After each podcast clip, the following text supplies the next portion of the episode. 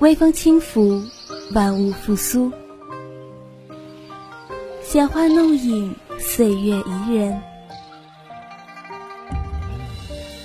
一首首低吟浅唱的诗词，留得你驻足半步，侧耳倾听。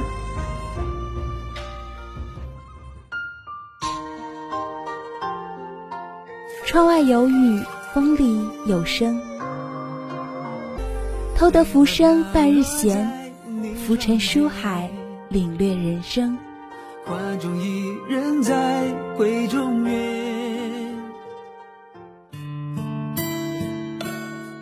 在夕阳落日时，与鲁迅一起拾捡朝花，在历史风尘中，来一场超越时空的邂逅。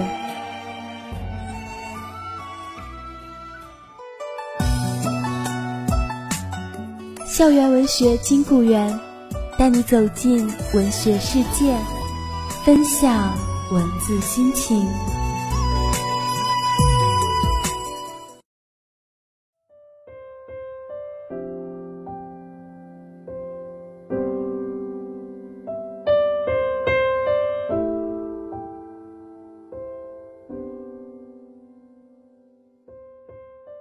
分享闲余岁月。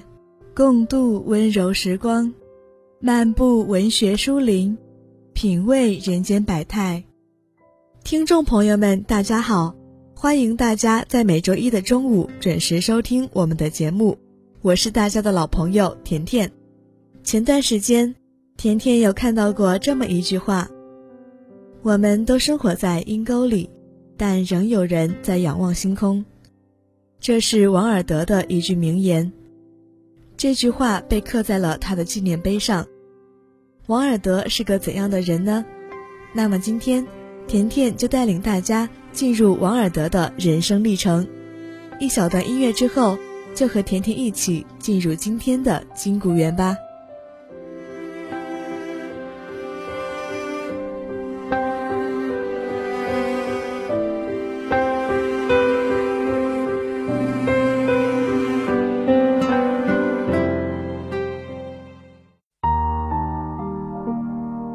段闲谈，一首诗，一曲诗篇，一席话，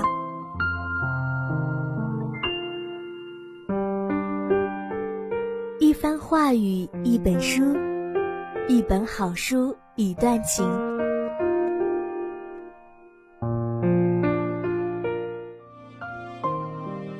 一段时光，一段记忆。闲语岁月，我们一起聆听。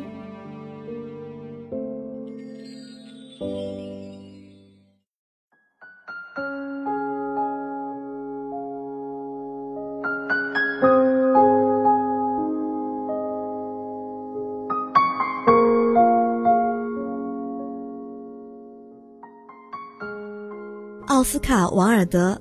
十九世纪英国最伟大的作家与艺术家之一，以其剧作、诗歌、童话和小说闻名，唯美主义代表人物，十九世纪八十年代美学运动的主力和九十年代颓废派运动的先驱。王尔德生于爱尔兰都柏林，家世卓越，是家中的次子。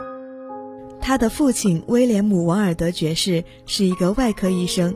他的母亲是一位诗人与作家，王尔德说，他一生中最好的教育是在他父亲的早餐桌上和母亲的会客厅中得来的。在晚期作品《狱中记》中，王尔德曾这样提到：“我的母亲和我的父亲遗留给我一个名字，他们不仅在文学、考古、科学，还在使我自己的祖国成为一个国家的历史上。”使这个名字变得崇高和光荣。一八六四年，王尔德就读于普托拉皇家学校，在校期间，他钟情于花朵、落日与希腊文学。虽然他经常被老师斥为怠惰，但他在学校最后一年里仍获得代表古典文学成绩最佳荣誉的普托拉金质奖章。1871年，以17岁之龄获得都柏林圣三一学院奖学金。他在这所学校遇见马哈菲教授，教授对王尔德一生有相当的影响。多年后，他回忆起马哈菲，并这样讲：“他是一个很会说话的人，是个善于运用辩才与生动字眼的艺术家。我的第一位老师，也是我最好的老师。”王尔德自都柏林圣三一学院毕业后，获得全额文学奖学金，于1874年进入牛津大学莫德林学院学习。在牛津，王尔德受到了沃尔特·佩特及约翰·拉斯金的审美观念影响，并接触了新黑格尔派哲学、达尔文进化论和拉斐尔前派的作品，这为他之后成为唯美主义先锋作家确立了方向。在出版首本诗集后，他在文坛开始崭露头角，并来到伦敦学习。虽然年轻的王尔德没有获得一个文学奖项，但服装惹眼、谈吐机智、特立独行的他，在伦敦社交界已经小有名气。一些杂志甚至刊登着讽刺他的文章。1877年，王尔德与另外两位年轻人陪马哈菲教授一同到希腊旅游。为希腊的自然景观和精美建筑倾倒，以至于流连忘返，延误了上课。回到牛津后，他被校方罚款四十五英镑。次年，罚款因他的学业的优异而返还。一八七八年，王尔德在牛津就读的最后一年极为风光，不但学业成绩名列前茅，也以诗作《拉芬纳》赢得校内的一项诗歌比赛。得奖的诗作由学校出资父子。成为王尔德第一本出版的作品。王尔德从牛津搬到伦敦，自称为唯美主义的教授。1880年，此时王尔德已经在伦敦社交界崭露头角，笨拙杂志开始拿他的外表开玩笑。他的第一出剧作《薇拉》于同年完成，但没有很大的反响，最后也因政治原因并未在伦敦上演。1881年。由吉尔伯特与沙利文所写的唯美主义幽默短剧《佩辛斯》，无意之间为王尔德带来不好的名声。1882年，王尔德在美国做了一个精彩的巡回讲座。两年后，他与康斯坦斯·劳埃德恋爱成婚，两个儿子西里尔与维维安分别于1885年与1886年出生。1887年。王尔德成为一家名叫《妇女世界》的妇女杂志的执行总编辑，在杂志上，他发表了一些小说、评论和诗。王尔德的作品以其辞藻华美、立意新颖和观点鲜明闻名。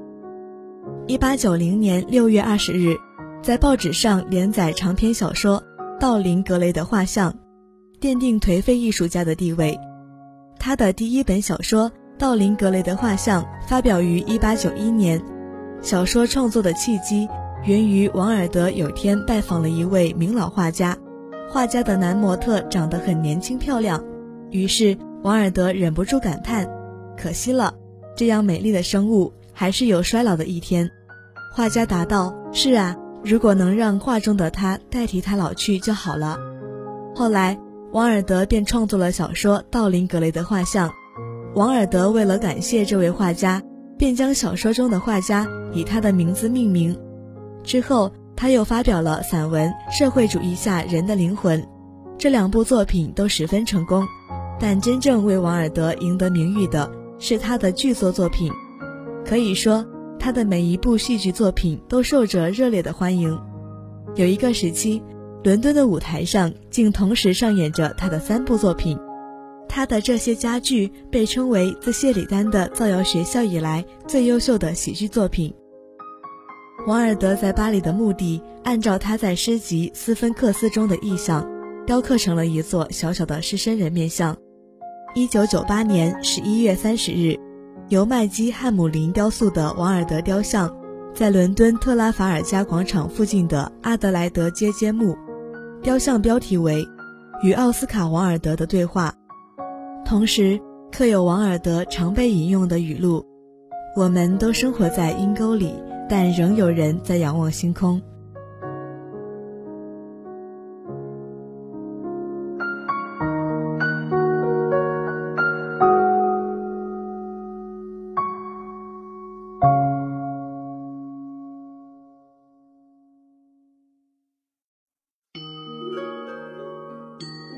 笑一笑料峭寒冬里的梅香；听一听寂静夏夜里的蝉鸣。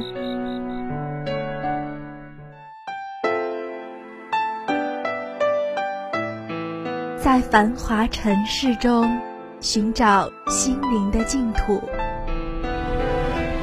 在万般寂静中漫步文学的书林。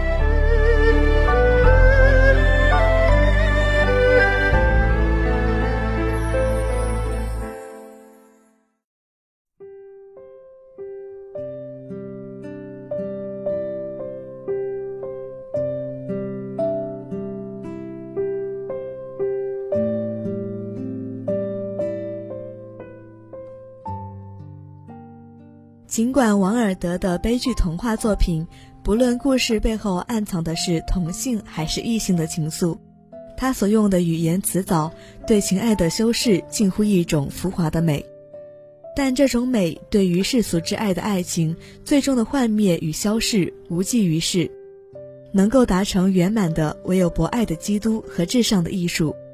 正如王尔德自己所言，艺术的目的不是简单的真实。而是复杂的美，他以独特的叙事方式展示唯美主义风格的悲剧故事，打造了一种难以言喻的美。王尔德不再重复王子与公主幸福的生活一百年的陈词滥调，也不表达善有善报恶有恶报的美好愿望，只用一种淡然超脱的口吻来讲述悲剧，借助人物交错的视角与眼光，让读者听见打渔人长长的叹息。夜莺最后命若游丝的歌声，小矮人哀哀的哭泣声和他的心破裂的声音。作为隐含作者的他，始终对人物故事沉默不语，让基督感召中的死亡成为人物告别悲剧命运最好的完结仪式。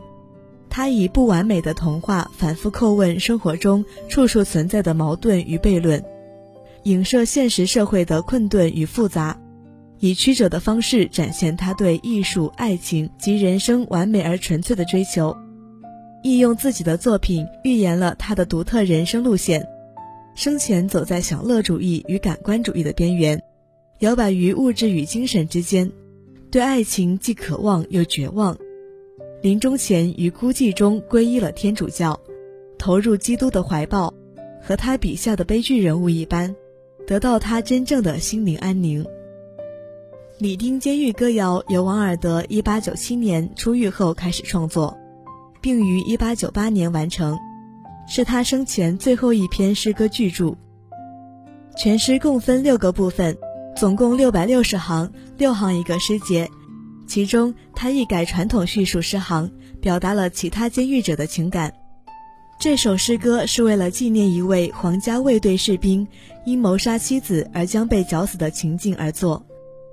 在这首诗歌中，他尽量选用能够更好表达自己思想的词汇，看似有感而发、即兴而作，实则包含对整个社会的审视和评判。这与他两年的牢狱生活有着不可分割的关系。王尔德一生创作了大量的作品，他取材丰富，涉猎面广，有评论，有童话，有戏剧，但是他的长篇小说只有一部，《道林格雷的画像》。王尔德在这部小说中，以丰富的想象、离奇的情节、优美的文笔、富于哲理的语言，揭露了上流社会的精神空虚与道德沦丧，形象地表明了作者自身的人生观、道德观和艺术观。这部小说以独特的艺术构思，形象地阐述了艺术至上的理论。画家贝希尔不为名利而创作肖像，由于他在追求美的过程中。在画像上注入了自己的全部心血，才使画像具有异常的美和奇特的生命力。作者通过这样的情节安排来说明，唯有贯彻为艺术而艺术的主张，创造出来的艺术品才能算作永恒的、崇高的、至善至美的艺术品。他所体现出来的唯美主义、为艺术而艺术等观点，用马列主义文艺观来衡量，当然是无不偏颇之处。但是，我们应当看到，这是当时的知识分子试图逃避资本主义制度下的罪恶而产生的一种天真的想法。可以认为这是针对资本主义制度的一种消极的反动。对王尔德来说，矛盾修辞充分体现了他诙谐的语言风格。他把一对语义相反、相对立的词巧妙地放在一起使用，借以表达较为复杂的思想感情，或说明某种意味深长的哲理。矛盾修辞手法的妙用在于揭示人们内心世界的复杂心理矛盾和人生哲理。在《理想丈夫》中，梅布尔·齐尔顿说道：“我真的很喜欢伦敦，这一点已经得到了充分的证明。整个城市都是漂亮的傻瓜和杰出的疯子。”梅布尔说他爱伦敦，而且这也得到了充分证明。但是他的论据竟是伦敦满是漂亮的傻瓜和杰出的疯子。漂亮、傻瓜、杰出、疯子，这种表述相互矛盾，揭示了王尔德对上层社会的讽刺。王尔德的戏剧中使用了大量的头韵，例如在温德米尔太太的扇子第四幕中，当温德米尔误会了欧林太太而对其讽刺的时候，欧林太太说：“我亲爱的温德米尔，先讲礼貌，后讲德操。”头韵的运用使欧林太太的回答显得得体而幽默，显示出她的大家风范。对照也是王尔德常用的一种技巧，通过使用对照，王尔德的语言更加流利，角色更加鲜明，本质更加突出。在温德米尔太太的扇子最后一幕中，当温德米尔公爵评价欧林太太时，对妻子说道：“亲爱的，你和他属于两个不同的世界。”你的世界里没有邪恶，妻子回答道：“阿瑟，不要这么说，这是我们共同的世界，善与恶、罪恶与清白都是共同存在的。”通过对照，深刻地反映了温德米尔太太态度的转变，体现了他思想的成熟。他眼里曾经邪恶的欧林夫人帮助了他，阻止他与情人私奔，而维护他原本完美的婚姻。经过这一切。他不再以简单的善恶来看待这个世界，而是以包容的态度看待自己与他人。好了，今天的节目到这里就要和大家说再见了，感谢大家的收听，我是甜甜，下周一同一时间，金谷园与你不见不散。